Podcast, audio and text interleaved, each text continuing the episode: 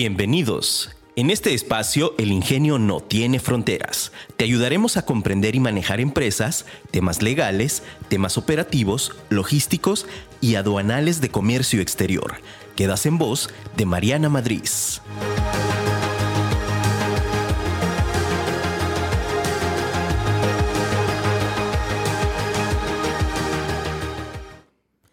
Equidad. Yo no deseo que las mujeres tengan poder sobre los hombres, sino sobre ellas mismas. Mary Wollstonecraft.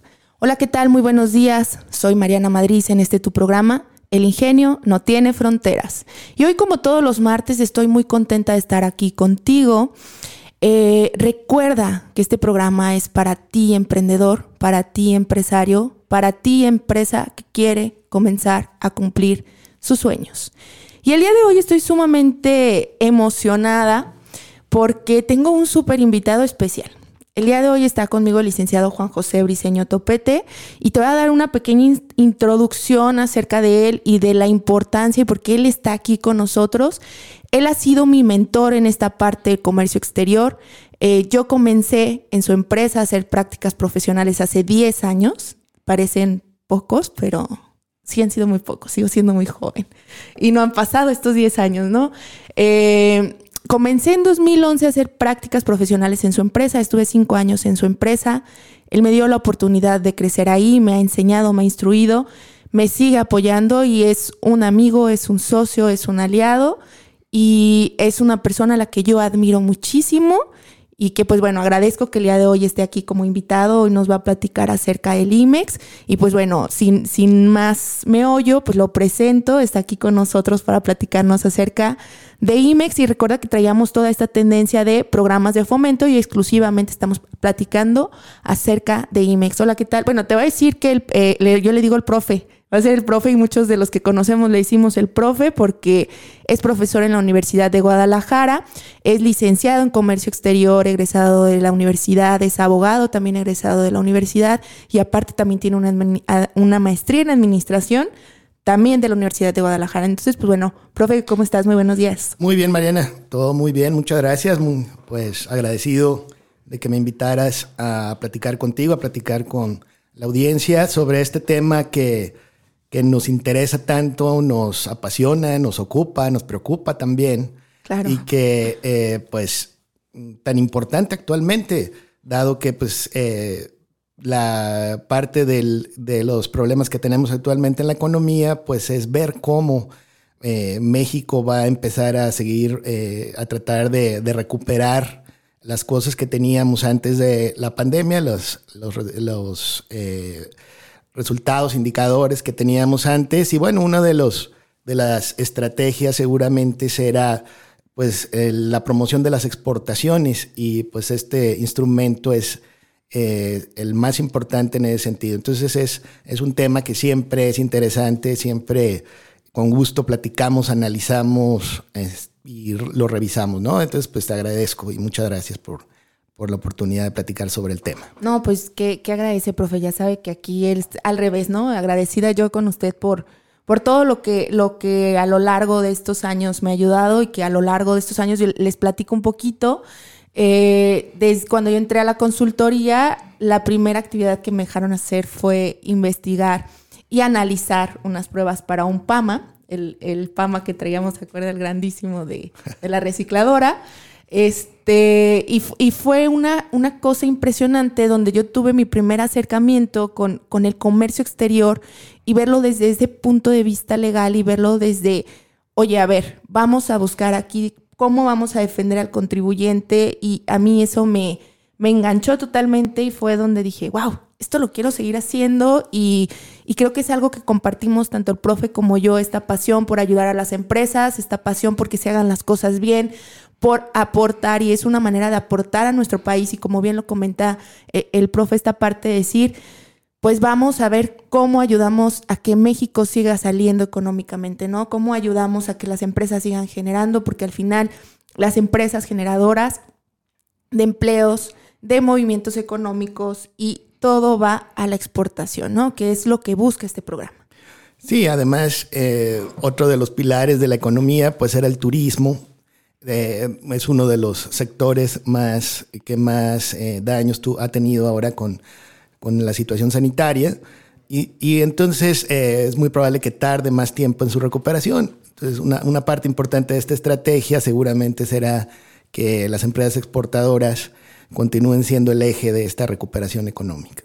Claro, y que como ya habíamos mencionado en otros programas, recuerda que esta parte de las importaciones, exportaciones que tenemos, representan un, en gran número el Producto Interno Bruto del país. Entonces, como base economía, eh, las empresas de comercio exterior siguen siendo, siguen moviendo, siguen manteniendo el país. Entonces, no desistamos esa importancia de seguir generando, porque a veces y, que ahorita vamos a entrar a esta parte engorrosa, ¿no? Que, que las empresas CIMEX o empresas maquiladoras se desaniman por el montonal de controles que van, eh, que va ingresando la autoridad, ¿no? Y que nos va diciendo, oye, tienes que hacer esto y tienes que hacer lo otro y tienes que hacer lo demás, y pues nos van imponiendo, nos van imponiendo, nos van imponiendo, y las empresas de pronto es como, a ver, es que ya traigo una carga administrativa enorme, ya traemos acá nóminas muy altas, eh, ya no nos está dando para el programa, nos están quitando beneficios, Cosas así se pueden escuchar, pero es bien importante que entendamos que si hacemos una correcta planeación, que si llevamos un orden en la empresa, en el programa, se puede hacer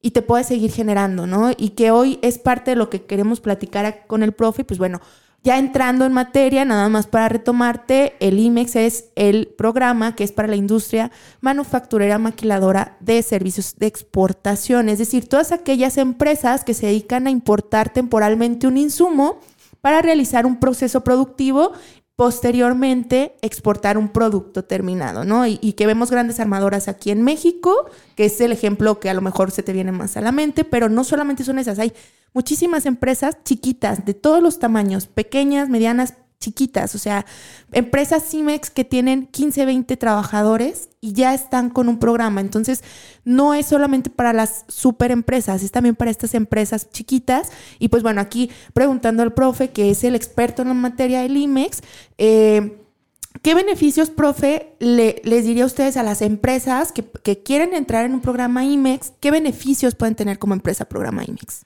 Bueno, el, programa IMEX eh, lo que busca es eh, brindar facilidades mm, para que puedan desarrollarse, que puedan crecer en las exportaciones las empresas tanto mexicanas como empresas transnacionales que se instalan en nuestro país. Eh, los beneficios están enfocados, por un lado, en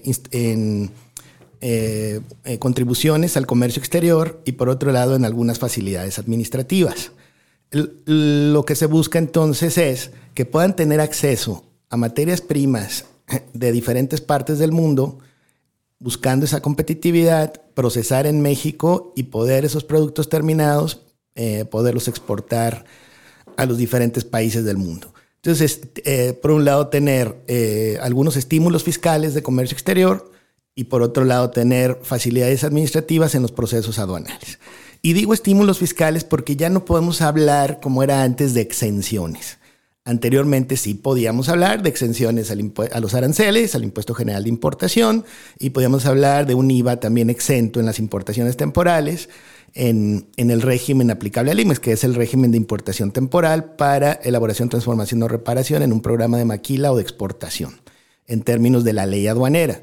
Anteriormente eh, se tenía también la exención del IVA y se tenía un, derecho de trámite aduanero eh, fijo y, este, establecido que no estaba en relación al, valor de las mercancías. Bueno, se conserva la parte del derecho de trámite aduanero, es decir, del DTA.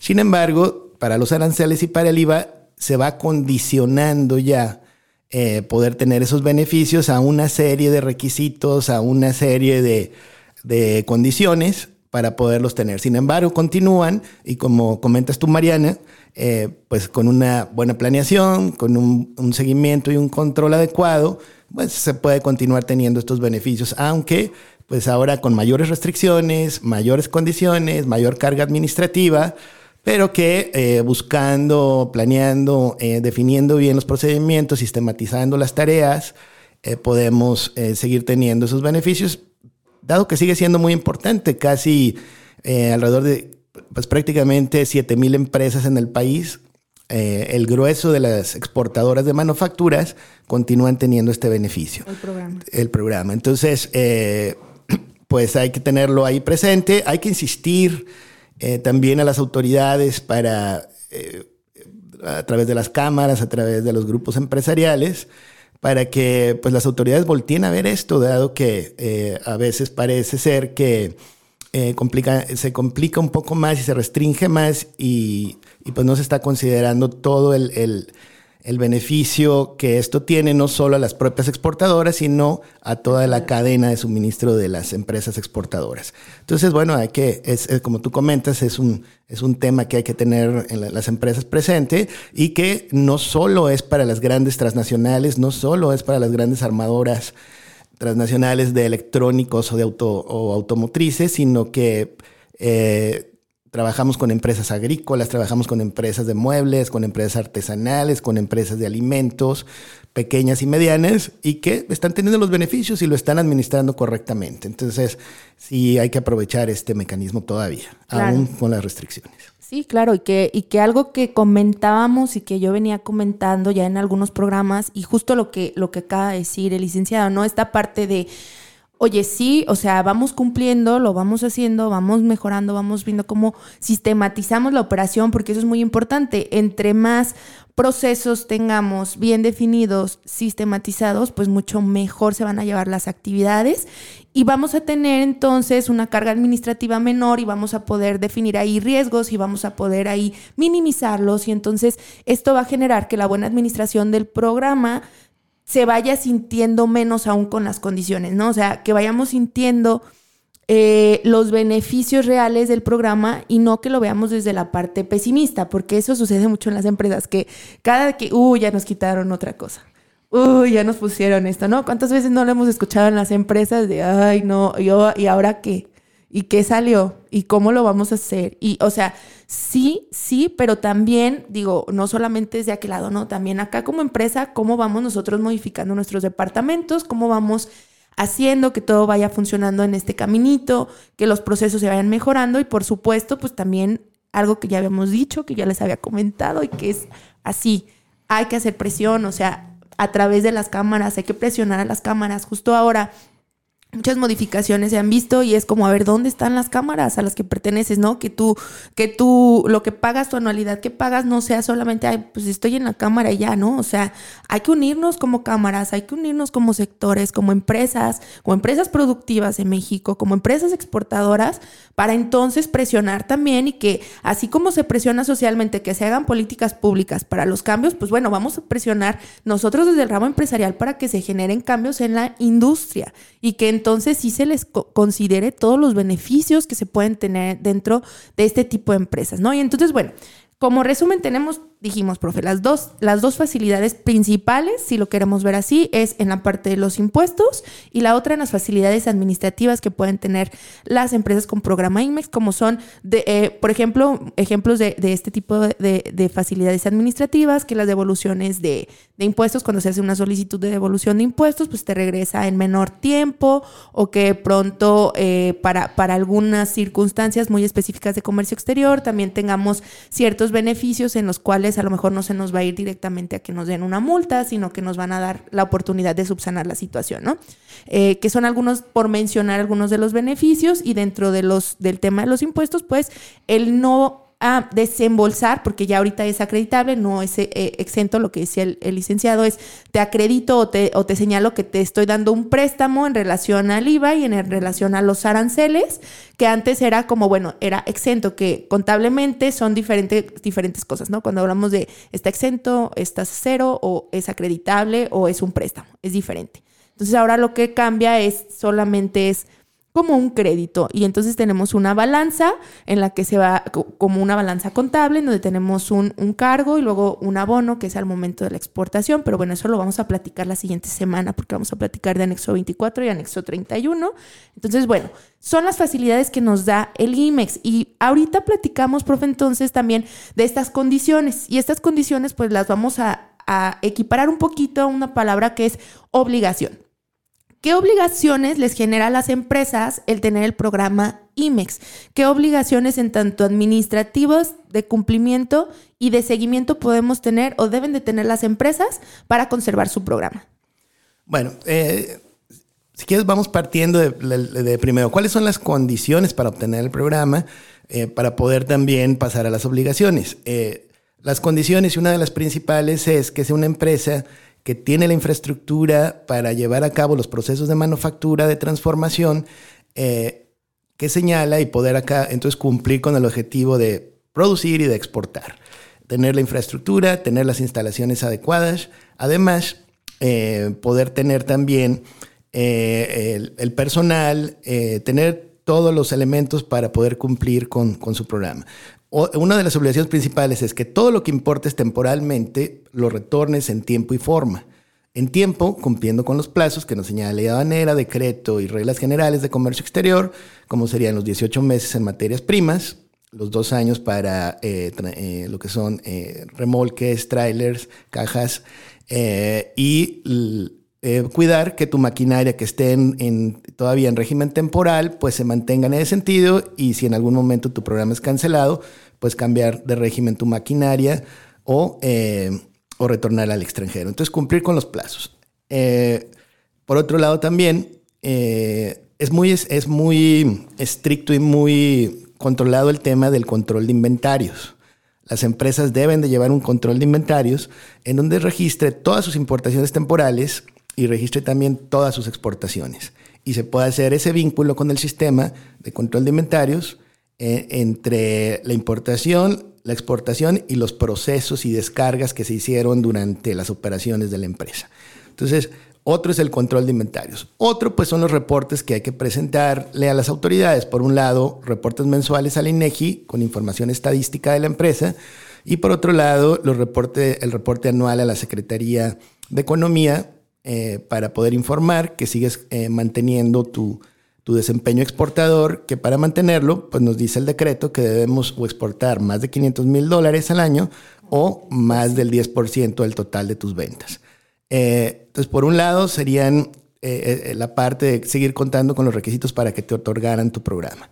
Además, entonces, debes de llevar un control de tus entradas y tus salidas. Todo lo que entre en régimen temporal tiene la primera obligación de retornarse al extranjero y como eh, primera lineamiento, pues tiene que retornar con una mercancía transformada. En caso de que no se transforme, puede retornar en el mismo estado, pero dando las indicaciones correspondientes en el pedimento de que por qué se retorna en el mismo estado.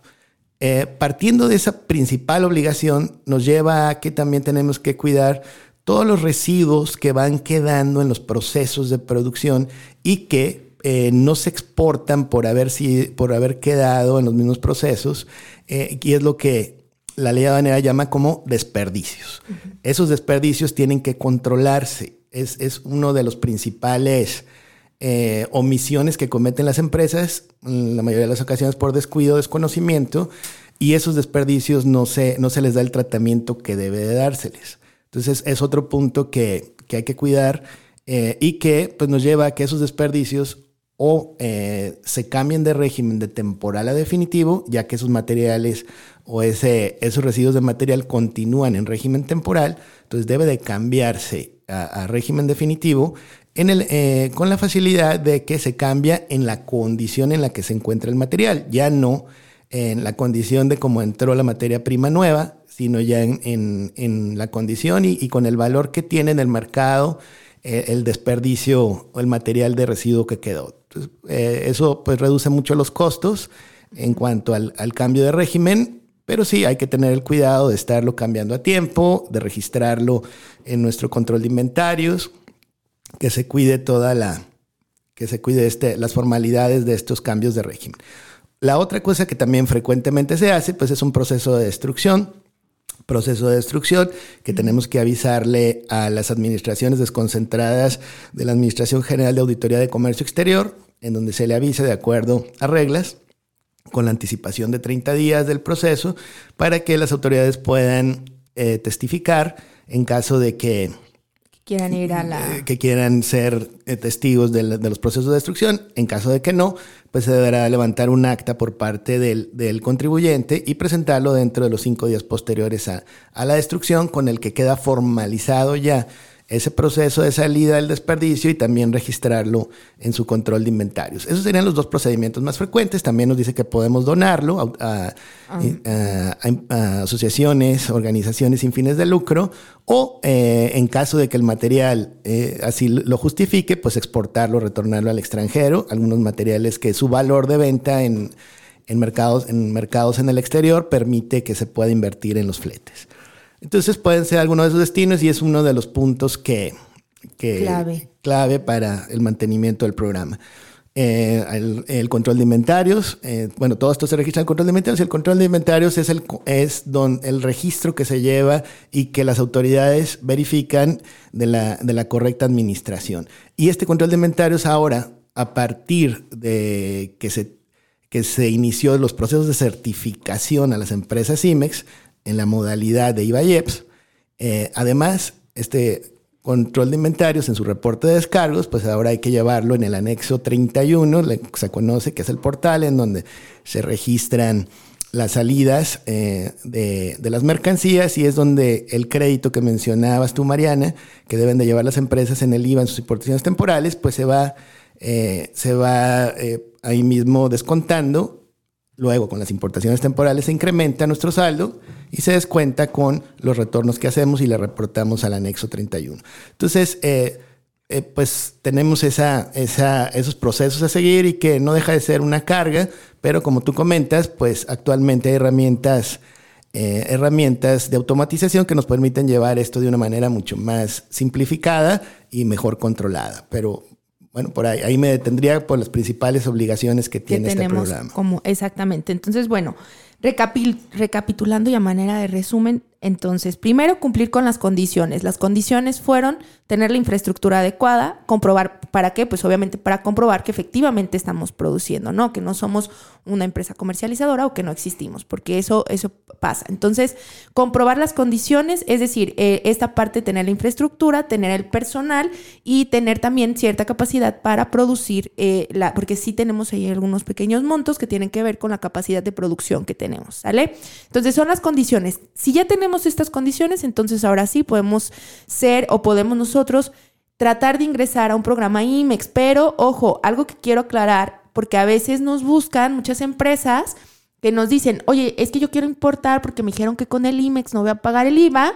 Y entonces, este, ah, ok, sí, pero tú qué le vas a hacer la mercancía? Ah, es que la voy a vender. Ah, no, es que no es el régimen, no es la razón de ser para una venta nacional, a menos que vayamos a transferirle nuestro producto a otra empresa de, maquila y que ellos lo vayan a utilizar como insumo. Es decir, que por ejemplo, tú importes un insumo, haces aquí un proceso productivo y tú generes a lo mejor un motor y entonces ese motor tú se lo transfieres a otra empresa con programa IMEX aquí en México que lo va a incorporar a lo mejor a un automóvil o que lo va a incorporar a lo mejor a una máquina y luego ellos van a exportar. En ese supuesto sí pudieras tú calificar para estar dentro del programa IMEX, pero si lo tuyo es yo estoy importando algo porque voy a producir y después voy a mandar esta, a esta mercancía a una venta de mercado nacional para un consumidor ya final, no es una empresa o no estamos dentro de un esquema de programa IMEX, ¿sale? Es algo que quería aclarar porque a veces sí nos, nos buscan muchas personas o empresas que, que, quisieran tomar los beneficios del programa, pero que este programa realmente es tal cual. Platicaba yo la sesión pasada, programas de fomento a la exportación. Lo que se busca es que te fomentamos o te ayudamos a que seas competitivo competitivo apoyándote en esta parte de la facilitación administrativa y la facilitación a través de los impuestos para que puedas producir y exportes. Es lo que buscan los programas, ¿sale? Entonces, siempre tenerlo bien en mente. Y bueno, algo que nos comentaba Lick también, entonces, en resumen de las obligaciones es cumplir con los tiempos. 18 meses, esto es donde lo vas a encontrar, en la ley aduanera lo encuentras en el artículo 108, eh, en el decreto IMEX en el artículo 4 y en reglas también lo tenemos, ¿sale? Entonces, eh, cumplir con, la temporalidad que nos dan para los insumos, tenemos 18 meses a partir de que importamos los productos para procesarlos y luego exportar. Tu producto terminado o semiterminado, pero bueno, ya para ti puede ser un producto terminado, para alguien más puede ser un, un insumo, ¿no? No necesariamente es como que tú vayas a ver ya 100% un producto utilizable, se puede utilizar como insumo para otra cosa.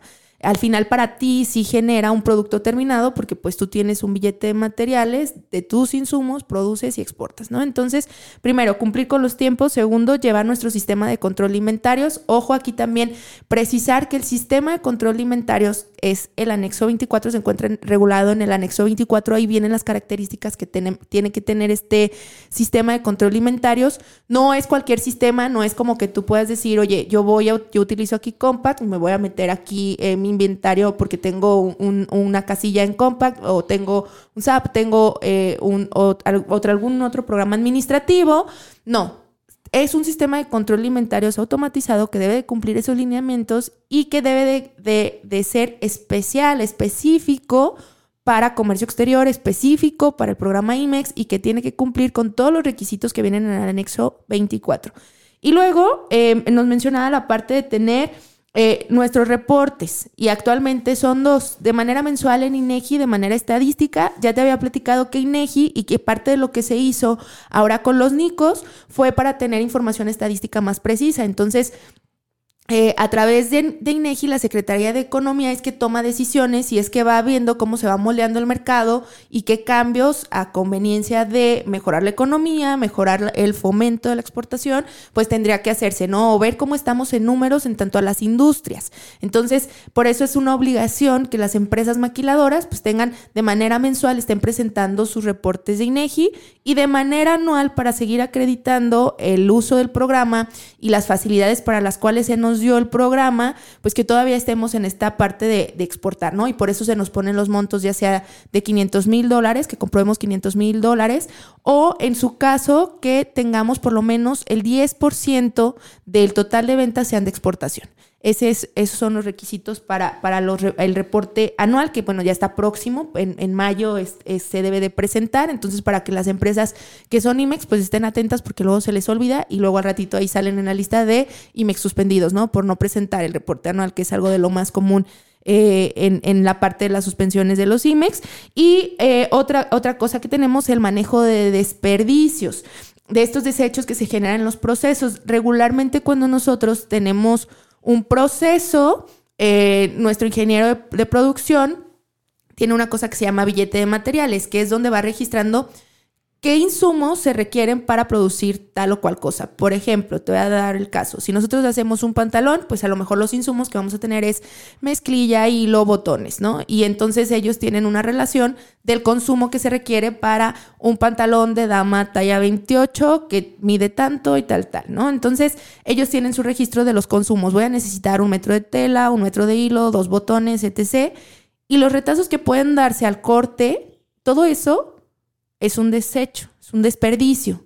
Es algo que no quedó contabilizado en el proceso y que luego va a brincar porque en tu control de inventario, si no tenemos el, el, correcto manejo de los desperdicios, pues ahí va a haber un, a lo mejor un porcentaje de un 10, un 5% que no está empatando con lo que se está exportando, que es cuando empezamos a tener un descontrol en los sistemas, ¿no? Y que luego ahí es cuando llega la autoridad o puede llegar el SAT y te dice, a ver, pero es que aquí me dice que todavía te queda tanto material y tú dices, no, pero es que ya no tengo nada, o sea, físicamente ya no tengo nada. ¿Por qué se puede dar este ajuste o este desajuste? Pues porque nunca consideramos la parte de los desperdicios que se generan o las mermas, dependiendo del producto y que en comercio exterior son tenemos un concepto diferente en mermas y tenemos un concepto distinto en desperdicio, ¿sale?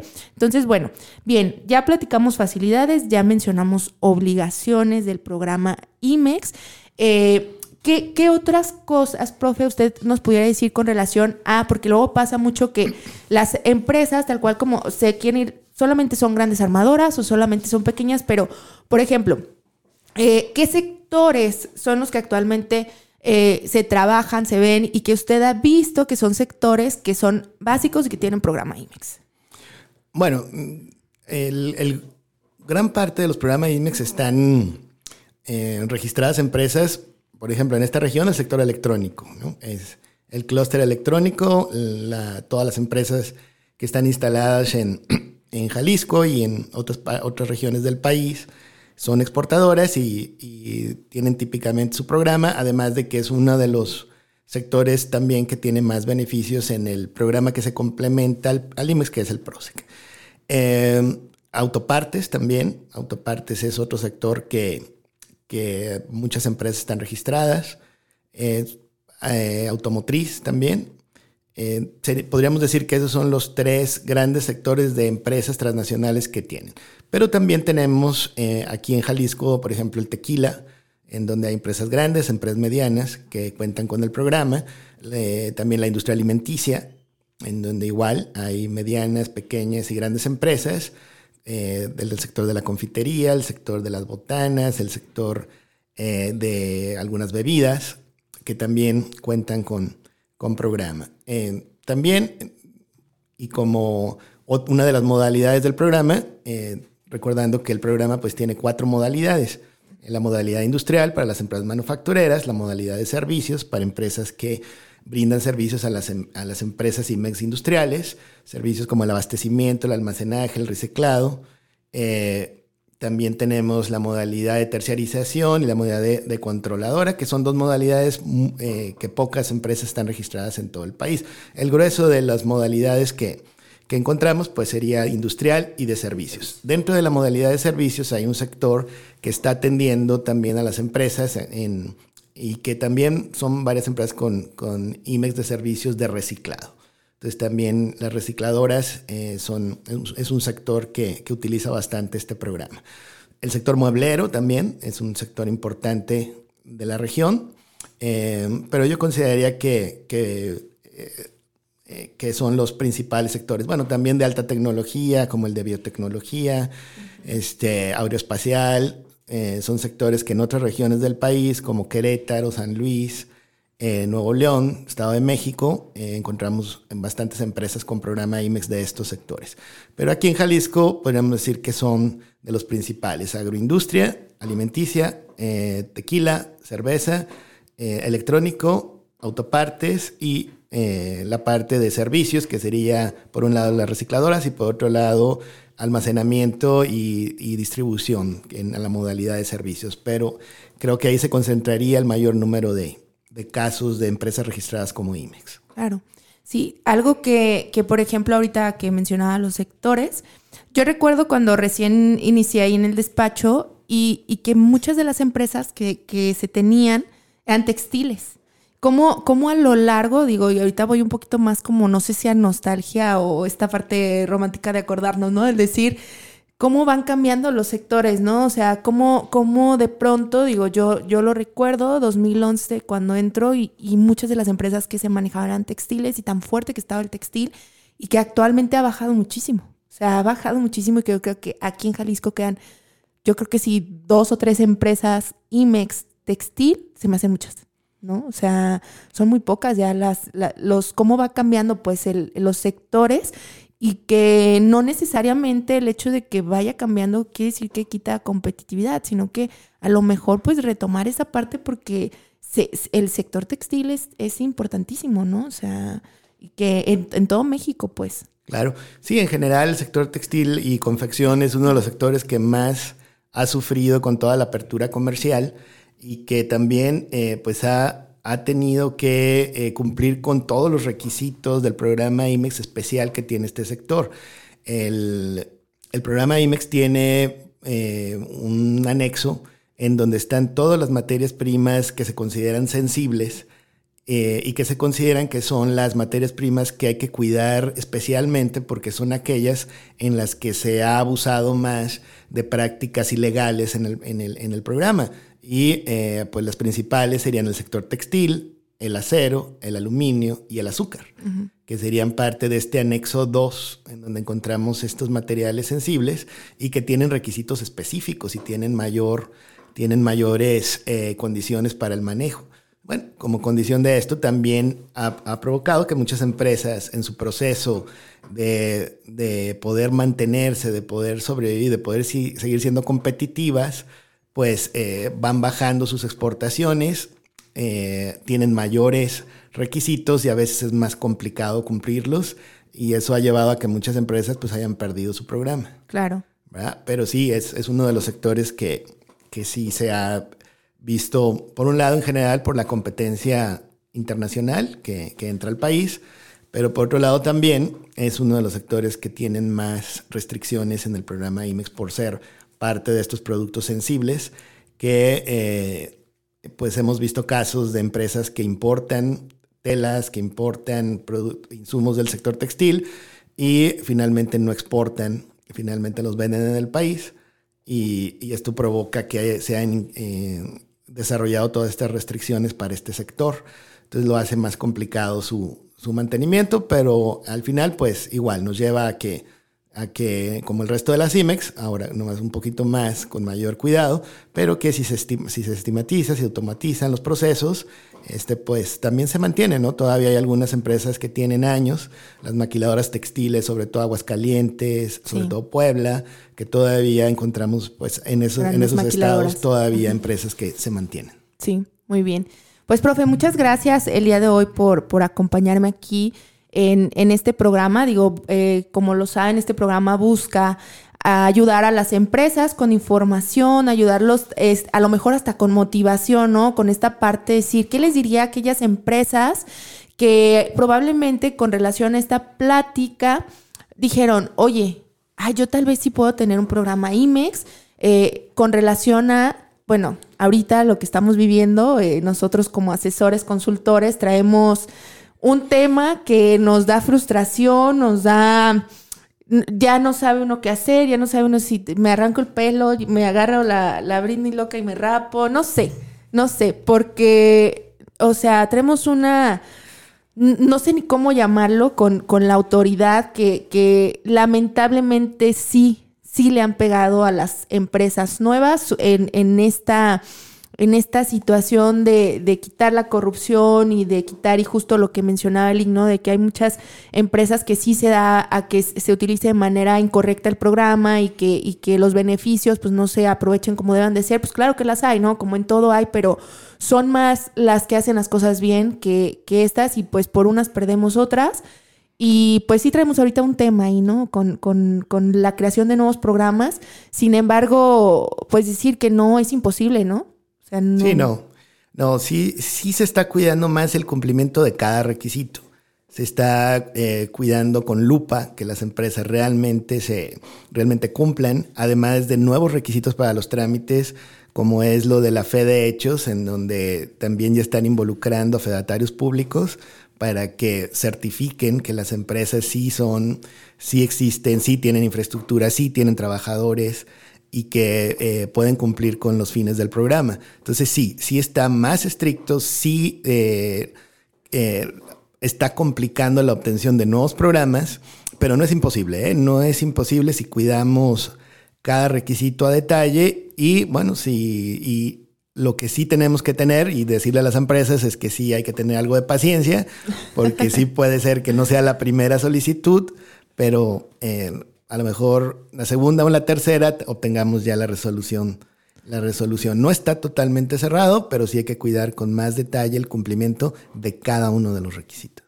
Exactamente. Entonces, bueno, pues, eh, profe, ¿dónde, ¿dónde los pueden localizar? Si tenemos dudas o cualquier cosa. Eh, bueno, tenemos el portal de www.corporativoexim, eh, las, dos, las dos palabras pegadas, corporativoexim.com. Eh, me pueden localizar en, el WhatsApp también, 33 36 77 24 27. Y eh, pues mi correo electrónico es juanbt arroba corporativoexim.com.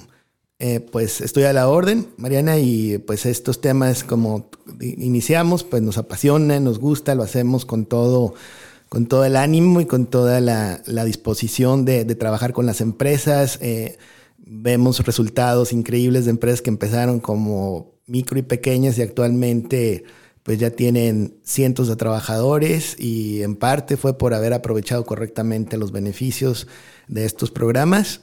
Y con todo gusto, Mariana, pues quedo a tus órdenes también, ¿eh? Para cualquier.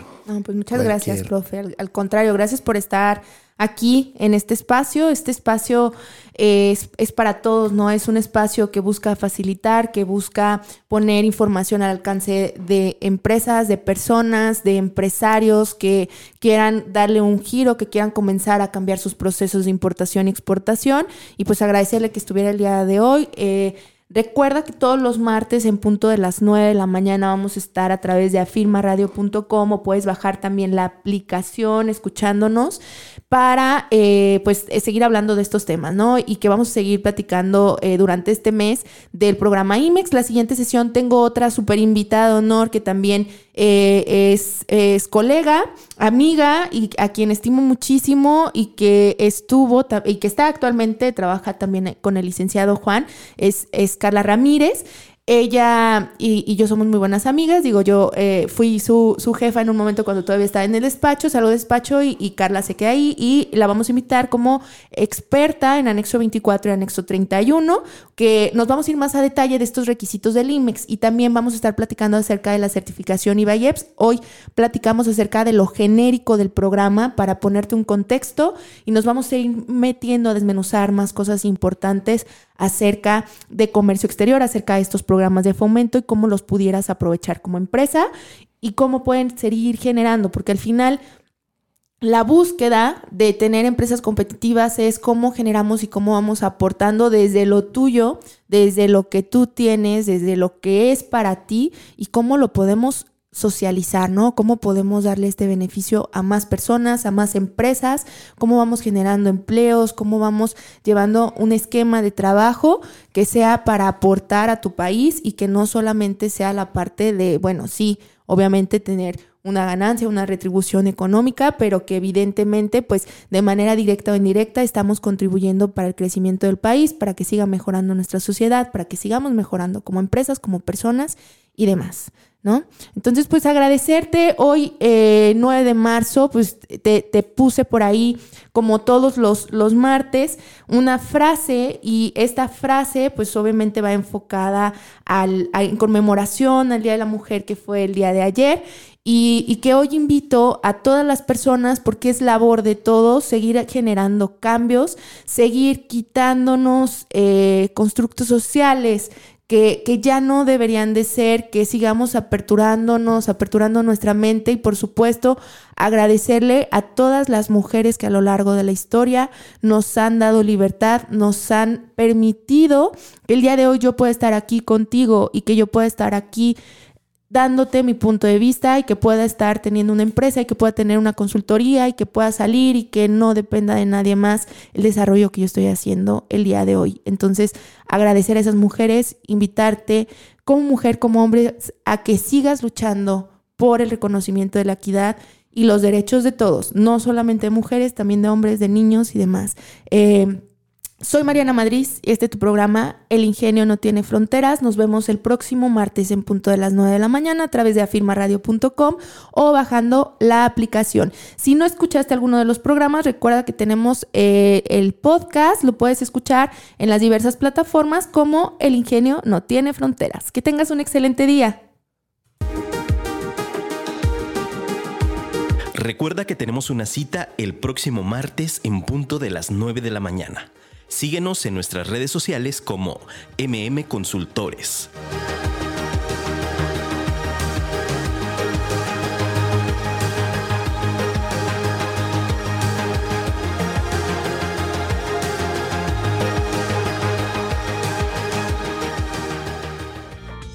La Casa del Árbol, un lugar enfocado a tu bienestar y desarrollo. Contamos con el espacio ideal donde puedes impartir tus sesiones, terapias, reuniones mensuales, talleres, diplomados y más. Renta tu espacio. Tenemos excelentes opciones. Puede ser por horas o fijo. Pide informes al teléfono 3337 09 64 60.